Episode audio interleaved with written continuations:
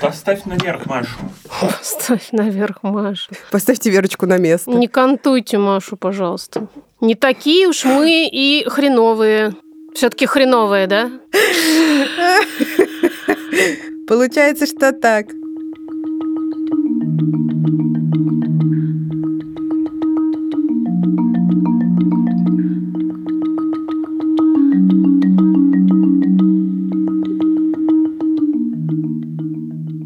Здравствуйте. Здравствуйте. Это подкаст «Никакого правильно» студии «Либо-либо». Это подкаст о дестигматизации, сложностях родительства, феминизме, обо всем, что важно нашим и вашим душам и мозгам. И сегодня мы... Хотим представиться для начала. Представляйся. Я Маша Карнович-Вылова. А я Ксения Красильникова. И мы... Самозванки. Не просто самозванки. Одна из нас внутренний критик, а другая синдром самозванца российского подкастинга. Об этом мы сегодня говорим. Мы придумали этот эпизод достаточно внезапно, буквально за день до записи, и некоторое время смотрели в зуме друг на друга удивленно, почему мы не сделали этого раньше. Но, несмотря на наш э, короткий горизонт планирования, мы такого тут материала понабрали, вы не поверите. Вообще. математическое неравенство. Хороший фильм, Машуль? Очень хороший фильм. Я, как большая поклонница киноискусства и, в частности, документалистики, сильно порадовалась такому русскоязычному контенту. Да, замечательно сделанный, увлекательный, 40-минутный, не напряжный и в то же время очень полезный фильм про женщин. Про женщин. Великолепных совершенно женщин. Фильм называется «Математическое неравенство» и посвящен он тому, какой путь преодолевают те женщины, которые работают в технических и, естественно, научных сферах. И в основном героини этого фильма сотрудницы Яндекса, которые занимаются разработкой. Я там в этом фильме услышала рассказ о расшифровке аббревиатуры ВУЗ, как выйти успешно замуж. И я подумала, что это же квинтэссенция вот этого доброжелательного сексизма, который сопровождает девочек на протяжении всей жизни и который в итоге мешает им, по большому счету, выбирать профессию и обучение по своим желаниям и способностям. Это не то, что мы придумали, что общество такое плохое, а девочки такие привередливые а есть социологический термин «leaky pipeline», я впервые его услышала в этом фильме, угу. эффект протекающей трубы, который заключается в том, что с самого детства девочки на разных этапах взросления получают сигналы о том, что их цели, задачи и модусы в жизни отличаются от мужских. И, соответственно, труба протекает на разных этапах взросления. И до выбора профессии, вот это гендерно непредпочитаемой все еще профессии, доходит очень небольшое количество количество женщин. Кто-то из специалистов там говорит, что доходят те немногие женщины, которые по своему психологическому складу такие борцы, которые хотят противостоять. А если ты просто живешь и просто хочешь учиться и работать, то, скорее всего, в какой-то момент ты почувствуешь, что нет никакого смысла бороться с таким активным сопротивлением и свернешь в какую-то другую сторону. Там есть исследования в этом фильме, которые показывают, что чем выше уровень в стране гендерного равенства, тем успешнее знания девочки в математике. И это очень круто, очень интересно. Посмотрите обязательно, потому что это как раз объясняется вот этим эффектом протекающей трубы, который там просто гораздо ниже. И уровень эмансипации выше, чем в большинстве других стран. А заканчивается фильм, не буду спойлерить как, но меня поразила маленькая девочка, которая говорит фразу «Если девочка, то программистка». Уже все таки происходит какое-то движение, и маленькие дети, настаивая на феминитивах, создают определенный общественный дискурс. В общем, прекрасный и великолепный фильм. Маленький кирпичик, ведущий нас на поляну выбора, не обусловлено гендерными стереотипами. Вот это поляна! Ссылка на фильм «Математическое неравенство» в описании к этому эпизоду. Обязательно посмотрите.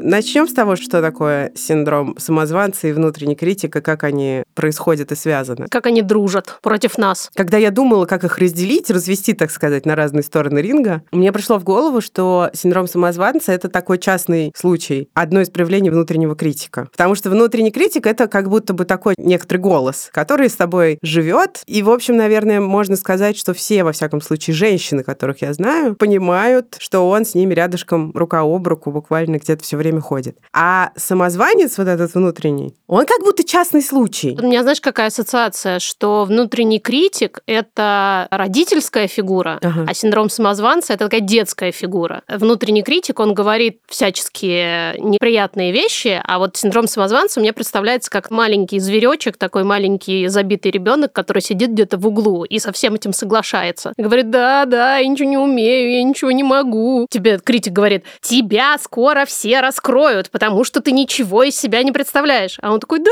да, меня скоро все рас раскроют, потому что я ничего из себя не представляю. Ну, то есть один другого вдохновляет и подпитывает. Типа того, да. да? Они явно, конечно, работают в команде. Тимворк. И... Да, тимворк. Они молодцы. Хорошие профессионалы. Я прочитала, и мне понравилось это сравнение, что синдром самозванца можно воспринимать как внутреннего критика на стероидах. Вообще-то внутренний критик — это довольно полезная часть нас. Как бы меня, например, лично не бесила эта идея, тем не менее, это действительно так. Но при этом это сущность, которая критикует твои действия и мысли. А, значит, самозванец — это тот, кто критикует, критикует тебя. тебя. Это как стыд и вина, смотри. Что-то такое, да. Вопросы и обвинения, которыми в тебя кидается этот синдром самозванца, они все направлены на твою сущность, на то, какой ты. Угу. Например, да кто я такая, чтобы это делать? А что, если меня раскроют, разоблачат? А что, если они поймут, что на самом деле я пустышка? Что, если станет понятно, что я не на своем месте? И так далее. Это то, что называется self-talk. Он как бы говорит тебе о тебе, как о личности. То есть он не отделяет твоих действий и мыслей от тебя. Как и стыд, это то, что направлено на себя. И мне кажется, стыд такое вообще довольно детское чувство. Это про то, что ты не можешь ничего исправить. А взрослая фигура, которая обладает агентностью, говорит, так, окей, я сделал что-то не то. Что я могу сделать, чтобы это исправить? Как же все переплетается. Красиво, блин. Очень красиво.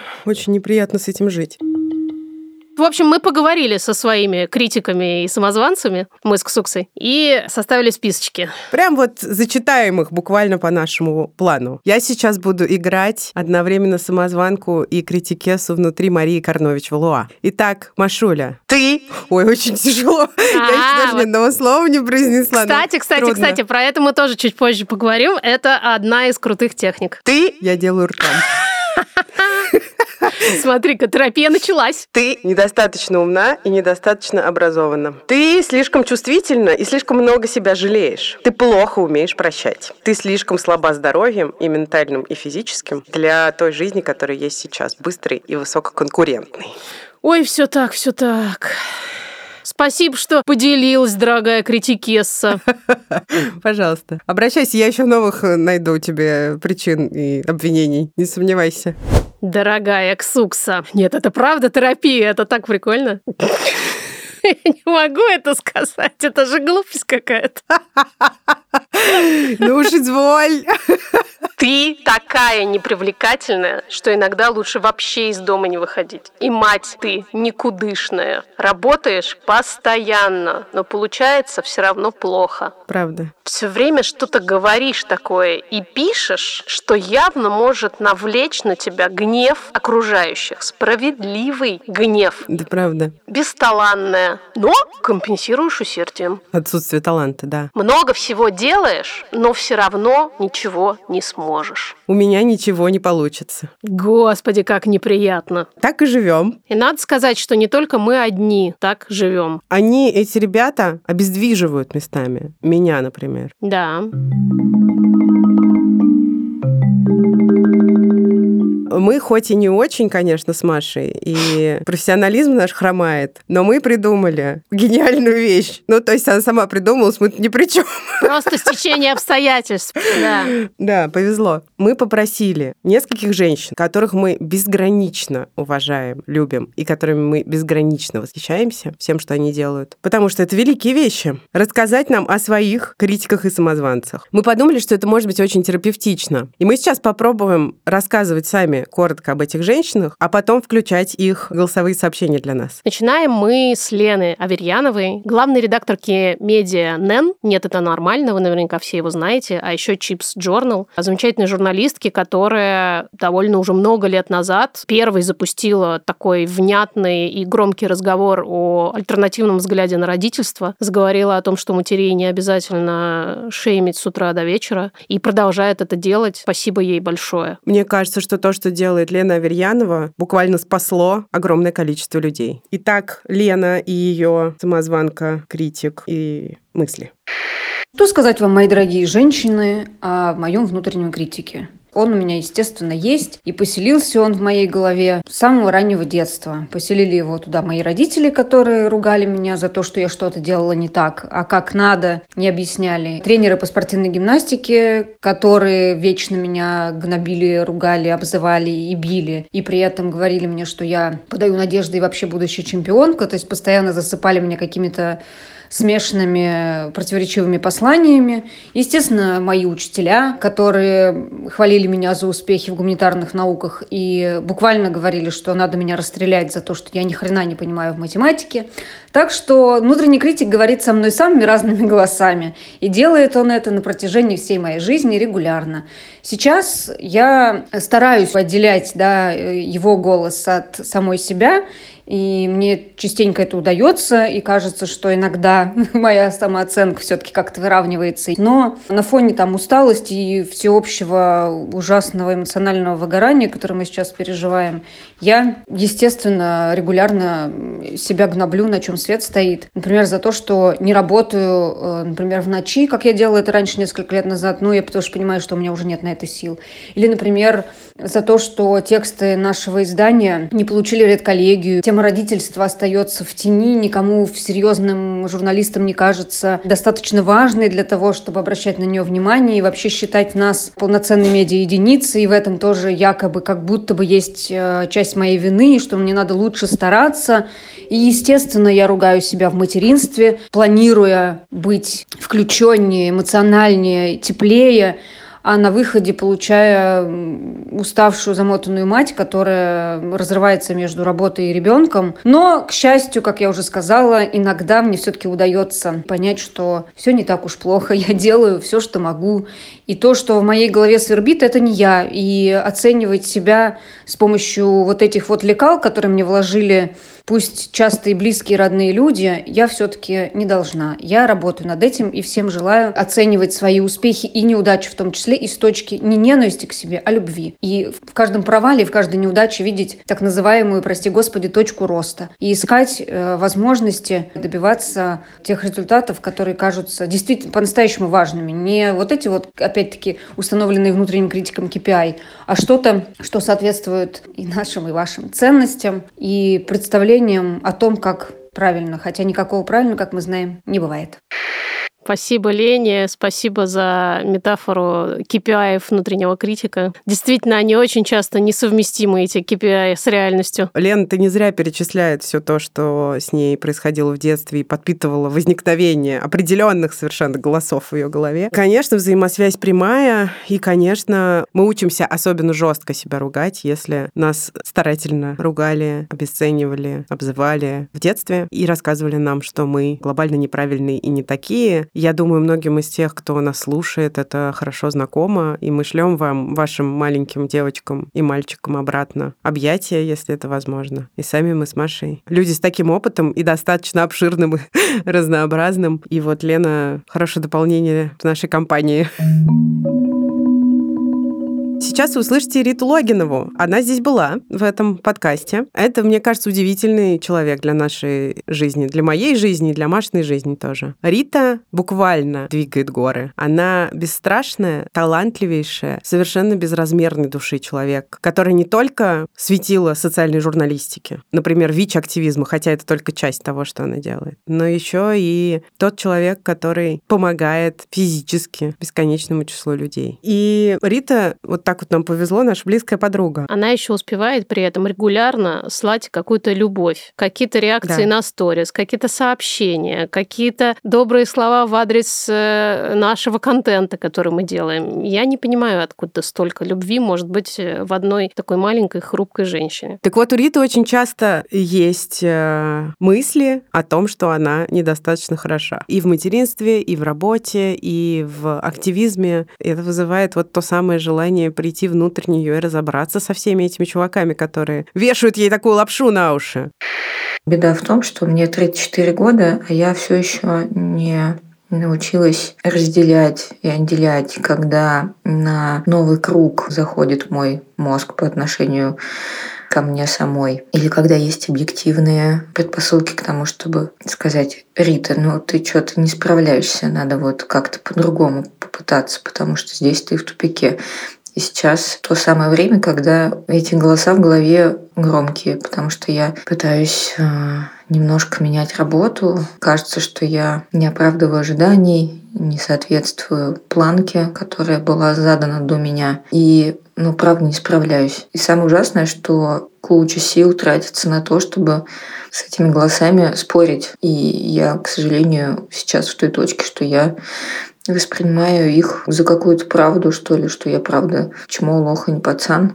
И, в общем, в противостоянии с этими голосами провожу довольно много времени трачу много сил. Хотя их можно было бы пустить на что-то более продуктивное. А по итогу я действительно хуже справляюсь, и это влияет на ну, какие-то еще сферы жизни, на отношения с близкими. Я вот вчера кричала на детей прям по пустякам. И я вот повышаю голос и прям понимаю, что это потому, что я устала от этих гребаных голосов в голове. Сознательной частью себя я знаю, как можно и нужно реагировать, но сил на это тоже не очень много, поэтому скатываюсь какие-то компульсивные проявления всех этих внутренних раздраев. Если бы сил было больше, и при условии, что есть постоянная терапия, а это опыт, который был со мной полтора года, и вот сейчас встал на паузу по причине финансовой неопределенности. Вообще-то мне казалось, что я научилась с этим синдромом, ну, хоть немножко сосуществовать, чтобы он не портил мне жизнь. Но вот оказывается, что это не совсем навык, и он утрачивается. Хотелось бы вернуться к какой-то более стабильной точке. Рита говорит о том, что ей удавалось как-то с ним взаимодействовать, не избавляясь при этом от него, чтобы он не так сильно портил жизнь. Мне кажется, это такая когнитивная ловушка как раз у таких вот умных женщин, как э, все наши героини. И, кстати, мне кажется, это очень-очень относится к тебе. Когда ты ну, вообще-то знаешь объективно по жизни, что у тебя хорошо работает голова, скажем просто, да? Ты, в общем, понимаешь, что ты соображаешь, что ты хорошо работаешь, что у тебя все получается. Короче, не глупая женщина. И, соответственно, когда ты слышишь вот такой вот внутренний голос с некоторым утверждением, например, о том, что ты там плохая мать, или ты страшная, или ты не справляешься, или еще что-то, послушай, насколько великолепный абсурд. Ты при этом сравниваешь это со всеми своими остальными убеждениями, которые являются правдой. Ну, ты много чего про мир знаешь, и многие твои убеждения, они действительно правдивые. И такая, ну, конечно, я же не могу ошибаться в этой ситуации, потому что вообще-то жизнь подсказывает, что я очень часто права. Соответственно, и здесь я тоже права. Вообще, я в терапии много, и я уже много про себя знаю.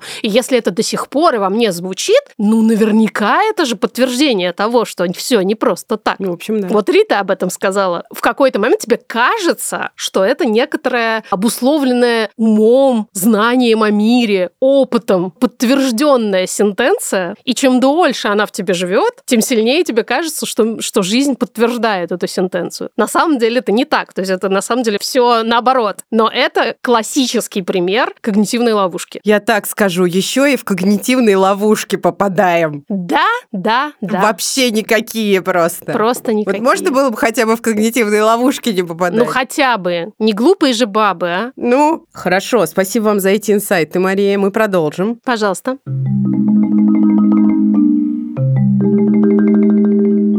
Сейчас мы послушаем нашу дорогую подругу Лену Боровую, которая тоже была в этом подкасте, точнее, в подкасте «Бережно к себе». Лена журналистка и блогерка. Лена соло-мама. Она делала прекрасное YouTube-шоу «Мать года», в котором мы с Ксуксой побывали тоже в качестве героинь. Лена много говорила и говорит, сейчас меньше по тем причинам, о которых она сама чуть позже скажет, но все-таки говорит о правах людей, вообще о правах женщин в частности, а много поддерживает ЛГБТ-сообщество и вообще говорит о сексуальной свободе и о женской сексуальной свободе как самой задавленной. В общем, Лена очень смелая, очень яркая, у нее очень много сил, и при этом какая-то невероятная уязвимость. Мне кажется, что в последнее время, когда одна тема стало важнее любых других тем, по крайней мере, в моей жизни. Мой внутренний критик и внутренний самозванец говорят мне, что я недостаточная, что все, что я скажу, это не важно. Мой мозг, конечно же, говорит мне, что это не так, и что многие вещи, о которых я сейчас думаю, которые не касаются меня, а касаются моего переезда, моего материнства, моей работы, они не потеряли свою значимость. Но сейчас э, я столкнулась, например, с тем, что именно в этой ситуации мне совершенно невозможно ничего писать. Мне стало очень тяжело. Поэтому, наверное, пока мой критик выигрывает внутри меня.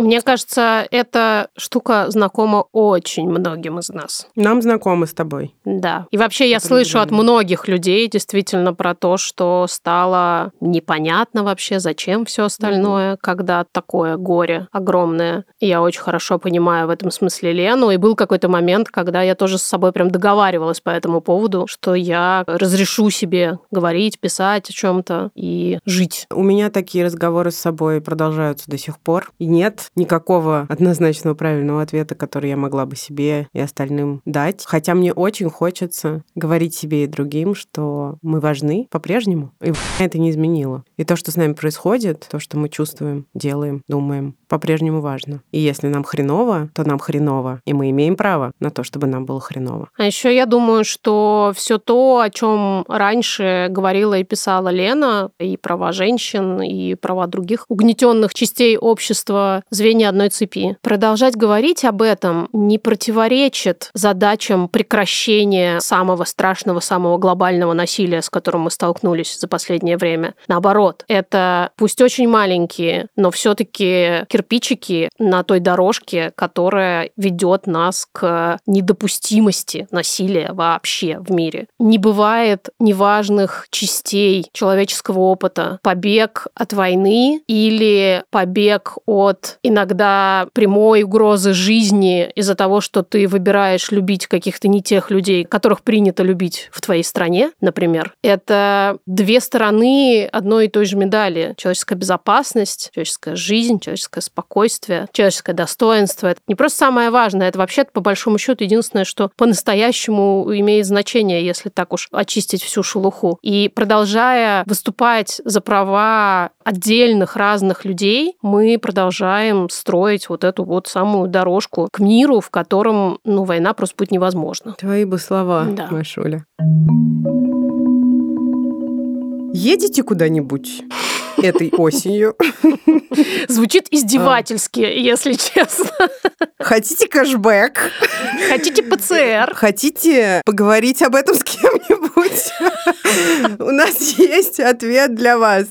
Авиасейлс еще. Там можно получить кэшбэк на страховки туристические, на аренду автомобилей и на бронь отелей, и на ПЦРы. А еще там есть с кем поговорить, travel-консультанты, которые на любой вопрос ответят. Например, как мне во Владивостоке найти классный рыбный ресторан с вином. И там есть еще прогулки авторские по разным городам и весям, чтобы хорошо провести время в момент туристического угара. Можно, кстати, устроить этот туристический угар не только за рубежом, но и внутри той страны, где вы находитесь и живете, например, России, и даже внутри города, в котором вы и так живете. Вот авиасейлс еще создаст вам все условия за 1490 рублей в год минус 10% по промокоду никакого. А мы послушаем историю. Новый 2020 год мы отмечали в Италии. Тогда мы запрыгнули в последний вагон, но еще об этом не знали. В эту поездку эмпирическим образом я выяснила, что самое лучшее лекарство от больного горла – это лимончелло. Вышло это совершенно случайно. Мы зашли пообедать 31 декабря просто в какой ресторанчик. Я очень хотела пить. Слово лимончелло звучало как что что-то большое с лимоном и, возможно, не знаю, там с мятой или имбирем или еще чем-нибудь таким. Я была очень удивлена, когда мне принесли просто маленькую стопку. Но мне очень понравилось. И так понравилось, что мы зашли в супермаркет и купили еще бутылку. По дороге в интернетах прочитали, что вообще-то лимончелло входит в состав коктейля а, вместе с шампанским. Шампанское было в супермаркете только сладкое. Ну вот, итальянский Новый год я еще встретила, а русский Новый год, который э, на два часа позже наступал, уже не смогла. На следующее утро, кстати говоря, не было никаких побочных эффектов. Ну, только один положительный, он заключался в том, что больное горло у меня прошло, как будто вообще никогда в жизни не болело. Если я правильно поняла, это история о том, как смешивать алкогольные коктейли. Интересно, смогли ли бы ответить на такой вопрос travel-консультанты авиасейлс? Почему-то мне кажется, что да. С чем смешать лимончелло, чтобы был коктейль? Сто процентов да. Я вчера услышала историю про то, как люди присылают в чат с сотрудниками поддержки авиасейлс еще фотографию автобуса с вопросом, вот если на этот сяду, то доеду. И они помогают, помогают. Так что можно спросить все. Ссылка, промокод на скидку в описании к этому эпизодику.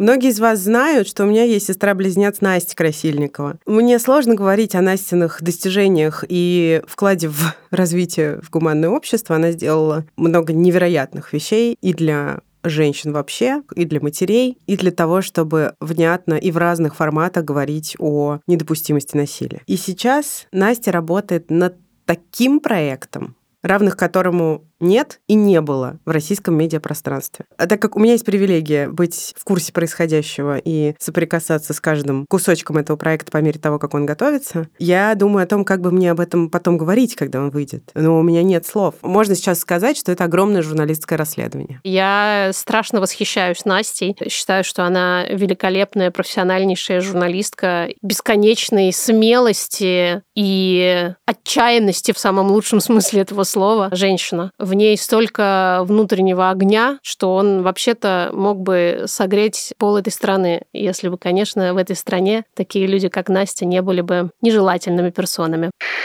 Мой внутренний критик говорит мне последние дни недели одно и то же. Ты самый плохой журналист, и ты ни с чем не справишься. У тебя ничего не получится. Я все время жду, когда придут настоящие журналисты и скажут мне, что я делаю свою работу неправильно. Поразительно, что меня на протяжении последних нескольких месяцев люди, с которыми я общаюсь для своего большого журналистского проекта, многие из них меня поучают и рассказывают мне, как заниматься журналистикой, хотя они как раз не имеют никакого отношения к журналистике. Но я боюсь каких-то неведомых, мифических, настоящих журналистов, которые придут и меня разоблачат. Так что мой синдром самозванца периодически прорывается воплями в моем инстаграме, но, наверное, это единственное, чем я могу делиться сейчас с людьми, потому что все мое время время и внимание занимает мое расследование.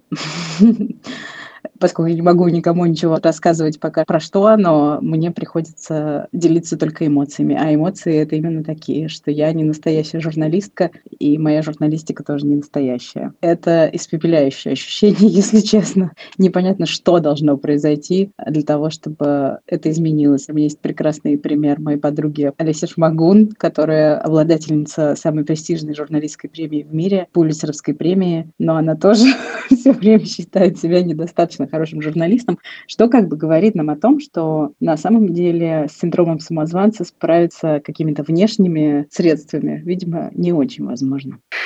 Да, я не знаю, кто такие настоящие журналисты, если Настя Красильникова и Олеся Шмагун не настоящие. Да, как вы понимаете, нам нужно было подтвердить или опровергнуть этот тезис, поэтому мы пошли к Олесе Шмагун. А Олеся Шмагун действительно обладательница Пулицера. А еще Олеся поступила, поступила сама в Принстон. Это один из величайших университетов в мире. Когда я об этом услышала, признаться, мне захотелось умереть прямо на месте. С одной стороны, от восхищения, а с другой стороны, от понимания, насколько бессмысленно и бесславна моя жизнь на фоне Олеси. Это просто потрясающе, на самом деле. Это невероятное количество сил, труда, смелости, опять же, да. Но сейчас мы узнаем, что это все на самом деле случайно, конечно. Да, естественно.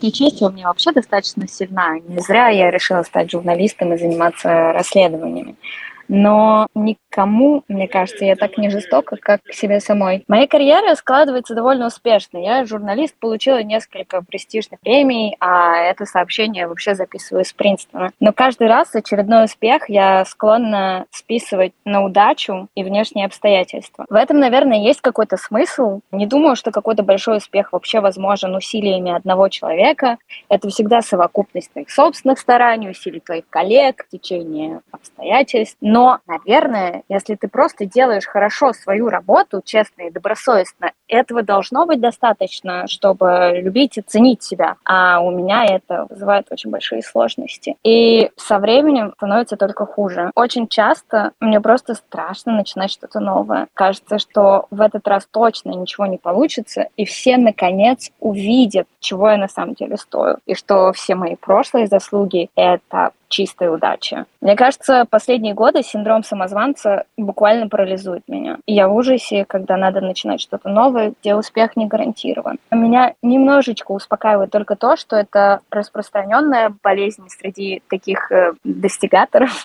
как я. И тут в Принстоне постоянно говорят о том, что мы не оказались здесь случайно, что если мы здесь, то для этого есть причина, и мы достаточно хороши. Я очень надеюсь, что в этой принимающей среде мне удастся полюбить себя и принять тот факт, что не обязательно быть совершенным, чтобы ценить свои усилия и верить в то, что ты делаешь.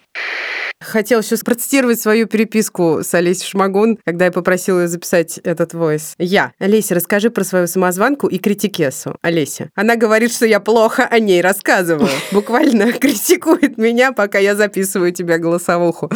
Что ж. Мне кажется, очень э, показателен тот факт, что Настя Красильникова и Олеся Шмагун близкие подруги. Они сидят такие друг другу говорят, я самый хуй журналист, у меня ничего не получится. Нет, я!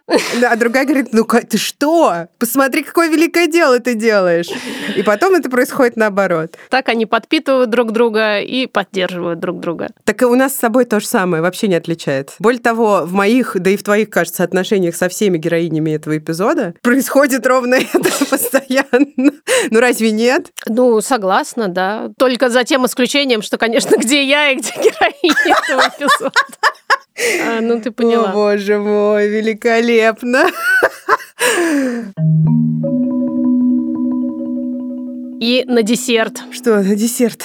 Лик Кремер. Тоже героиня этого подкаста. И основательница студии подкастов «Либо-либо». Лучшей студии подкастов родом из России. Наверное, начнем с того, что Лика тоже журналистка и даже немножко актриса в бывшем, в, в бывшем, в прошлом многодетная мама, а еще, несмотря на вот это вот все, на то, что Лика так много сделала и так много была в среде уверенных в себе людей, скажем так, она каким-то совершенно для меня удивительным образом остается одним из самых теплых, душевных и каких-то очень э, человечных людей. Не знаю, я, конечно, не так много общаюсь с Ликой, как ты, но у меня от Лики ощущение теплого облачка такого. Да, безусловно. Это теплое облачко еще делает так, что как минимум 25 человек делают очень много небессмысленной работы, дающей поддержку огромному количеству людей. Люди, которым мы все даем поддержку, исчисляются сотнями тысяч, ой, что я говорю, миллионами. То, как сейчас мы с Ликой бултыхаемся для того, чтобы все это сохранить, вызывает у меня восхищение, потому что я продолжаю ехать на этой тележке благодаря тому, что вижу, как едет она и сколько в ней тоже смелости, находчивости, находчивости, умных решений, трудолюбия. Послушаем.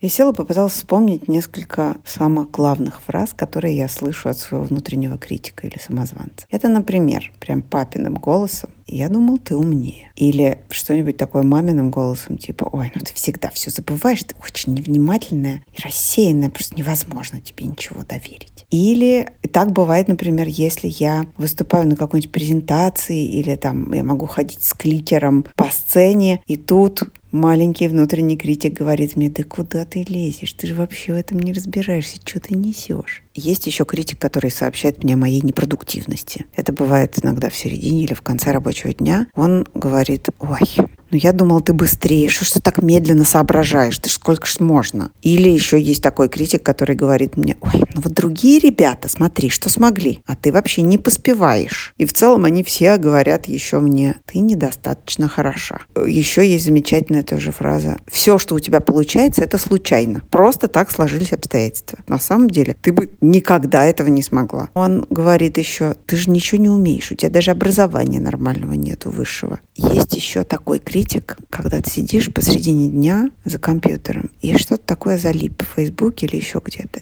и думаешь, господи, Все думают, что ты много работаешь, но ты-то знаешь, что ты большую часть времени прокрастинируешь. И еще, конечно, самое страшное происходит на каких-нибудь совещаниях, где много людей, и когда тебе задают какие-нибудь вопросы, и ты начинаешь так бодренько-бодренько на них отвечать, а сам думаешь, господи, кто сказал, что то, что я говорю, это так? Хер знает. И у меня есть любимая история про синдром самозванца, которую я вспоминаю, надо сказать, она меня успокаивает. У меня есть подруга, она жена большого финансового начальника. И она мне как-то рассказывала, как несколько лет назад впервые он приехал в Давос, и она с ним была вместе. Они сидят в каком-то большом зале на каком-то там выступлении что-то.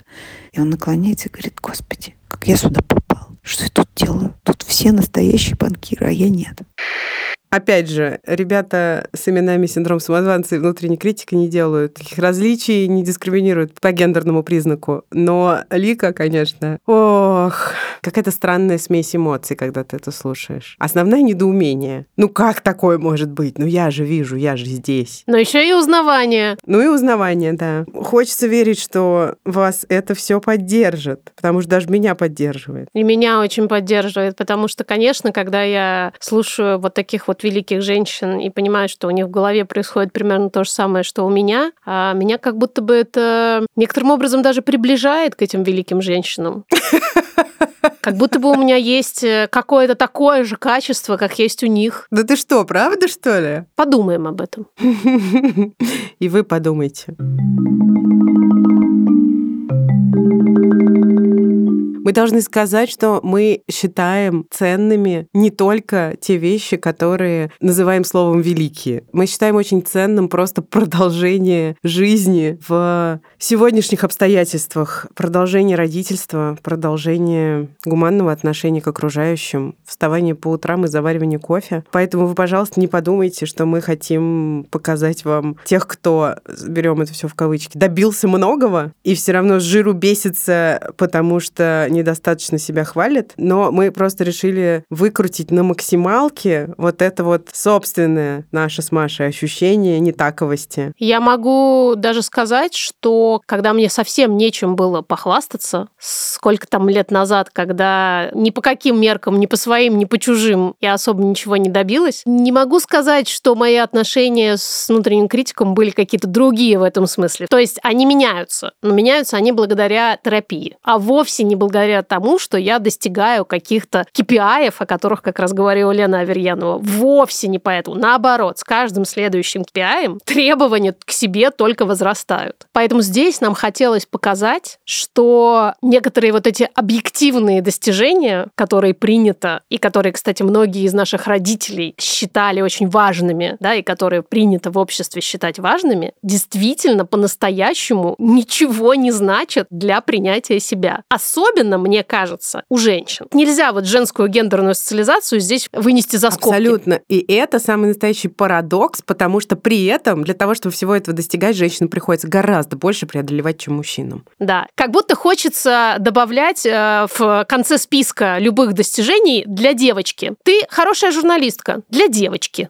Ты неплохо знаешь математику. Для девочки. Или ты построила успешный бизнес. Ну, для девочки успешный, конечно. И вот это вот все постоянно минусует любые твои достижения. И это очень важно помнить. И не имеет никакого значения, в какой сфере эти достижения. В материнстве ли, в профессии, да. в волонтерстве, в семейной жизни, в чем угодно. Поддержании быта. Наш критик и самозванец всегда найдет повод сказать, что мы недостаточные. А мы здесь, мы с Ксуксой и все наши сегодняшние героини очень хотят донести до вас, ну и до себя, конечно, тоже, что все-таки нас достаточно, даже когда кажется, что недостаточно. У нас остается мало времени в этом эпизоде. Мы планировали отдельную его часть посвятить тому, что говорят специалисты и что рекомендуют делать они с самозванцем и критиком. Но видите, мы недостаточно хороши, и мы не успели Поэтому мы сейчас скажем коротенько, а основные рекомендации ждите у нас в Телеграме, мы их обязательно там опубликуем. Эта идея, про которую мы сейчас скажем, вот в моем пространстве существует достаточно давно. Я благодарна тому, что она есть. И я думаю, что однажды я смогу ее настолько впитать, чтобы в каждый трудный момент активной самокритики ее возрождать у себя в голове. И этот двухголовый чувак, критик-самозванец, он существует не просто так. Он нормален и нужен. Как, например, неприятно ощущаемые чувства, вроде гнева, грусти, вины и стыда. Он нужен, и важно его нормализовать. Он является частью здоровой психики. Забавно, я правда наблюдаю это за собой и у большого количества других людей. Такую воронку, в которую нас периодически засасывает. Идея там такая. Мы сначала начинаем себя за что-то критиковать, ну, например, за то, что мы недостаточно умные или что-то еще. А потом начинаем себя критиковать за то, что мы себя критикуем. И из этой воронки Браво. практически невозможно выбраться. Это очень-очень сложно. Она настолько мощная, что тебя туда просто всасывает в секунды.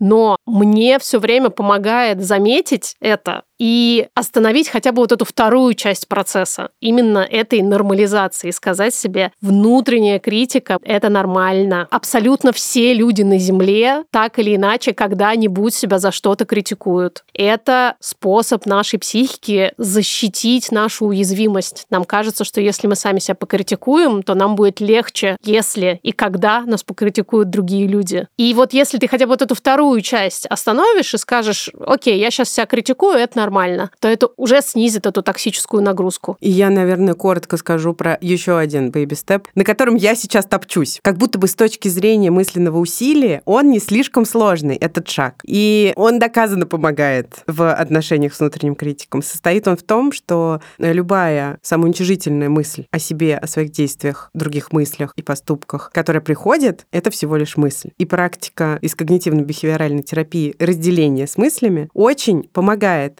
Ее суть просто в том, что ты представляешь свои мысли как мысли не неизменную часть тебя, а что-то, что приходит и уходит, что-то, что можно посадить, даже представив это на облачко или в машину, проезжающую по шоссе, и вот оно есть, а через некоторое время нет. Сам по себе факт когнитивного представления о происходящем, мысль пришла, мысль ушла, это просто мысль, это не я, должен работать на улучшение отношений с внутренним критиком и, во всяком случае, на то, чтобы они не были разрушительными для психики и для ментального состояния. Ученые давно доказали это в отношении стресса вообще, но это действует точно так же и для вот этих вот сложных э, внутренних разговоров. Сам по себе стресс или сам по себе голос критика не является вредным и нарушающим наши внутренние структуры. Даже наоборот. Он так или иначе как-то делает нас сильнее. Что нас разрушает, так это длящийся характер этого явления, будь то стресс или вот этот внутренний критик. Если это происходит примерно всегда, без перерывов, без моментов, когда ты отдыхаешь, когда все хорошо, то вот это наносит очень серьезный вред здоровью как ментальному, так и физическому. Поэтому основные усилия должны быть направлены не на то, чтобы выкинуть критика из головы навсегда и больше никогда о нем не вспоминать. Это нереалистичная задача. Наши усилия должны быть направлены на то, чтобы научиться мирно сосуществовать, делать перерывы. Сейчас у нас там, стрессовый момент, а сейчас мы отдыхаем. Сейчас мы разговариваем с нашим критиком, а сейчас мы говорим ему, сорян, чувак, мне нужно как-то побыть без тебя. Скажи критику иногда. И вот как это сделать, как научиться менеджерить вот этот свой внутренний голос, мы, собственно, и расскажем в нашем телеграм-канале, который называется «Никакого правильно». Ищите. А я еще все-таки скажу, потому что я не могу не сказать, что когда мы с Машей впервые несколько лет назад стали об этом говорить, и Маша выслушала монологи моего внутреннего критика, она очень смешно со мной решила поработать. Она мне рассказала про одну из этих техник, как когда он приходит, можно с ним разговаривать, что можно его передразнивать. Или, например, говорить ему, ну чё, опять ты здесь? Ну, понятно, ну, привет, чё надо? Вот. И это очень смешно и весело, но это все действительно доказанные методы. Да. Желаю всем, чтобы это получалось, потому что можно заодно и похохотать. Вот, например, приходит ко мне мысль, ну ты совсем, что ли, дура? Ты вот Бергмана не смотрела, а даже если если смотрела, то не помнишь. А даже если помнишь, то повторить ничего не можешь. Естественно. А Маша сейчас передразнит его. Сейчас, господи, надо же достойно ответить, понимаешь? Не, не упасть в грязь лицом перед твоим внутренним критиком. Короче, я бы сказала критику Бергмана, Шмергнана, кто это вообще, мы не знаем. Это совершенно не важно. Не это определяет хорошего человека, достойную женщину. И я тебя, или ты себя, как ты должна себе сказать, люблю вовсе не за Ингрида. Я, может, и Тарковского не смотрела, и что теперь? Или ладно, смотрела, но не поняла. Не суть. Это все. Неважно, огромное количество людей в мире чего-то не смотрели и не читали. Во-первых, они могут это наверстать, а во-вторых, это вообще-то не должно быть интересно абсолютно всем. Спасибо. Очень терапевтично.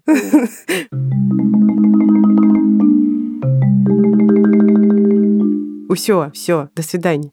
Возможно, нам совершенно случайно удался неплохой эпизод. Если это так, это стечение обстоятельств, не думайте. Просто как дождик пролился на нас. Просто повезло. С чем нам повезло, так это с нашей командой. И с нашей аудиторией, кстати говоря. Но возвращаясь к команде, мы не сделали бы этого всего. И даже дождик везения не пролился бы на нас, если бы не наши продюсеры Юлия Стреколовская и Кирилл Сычев, наш звукорежиссер Юрий Шустицкий и наша художница Наташа Полякова. Передаем привет внутренним критикам и самозванцам каждого участника нашей команды, а также всем, кто нас сейчас слушает. Мы подмигиваем и готовы передразнить, если нужно, эти часто неприятные голоса в ваших головах. Мы говорим им «б-б-б». Обняли. Пока-пока.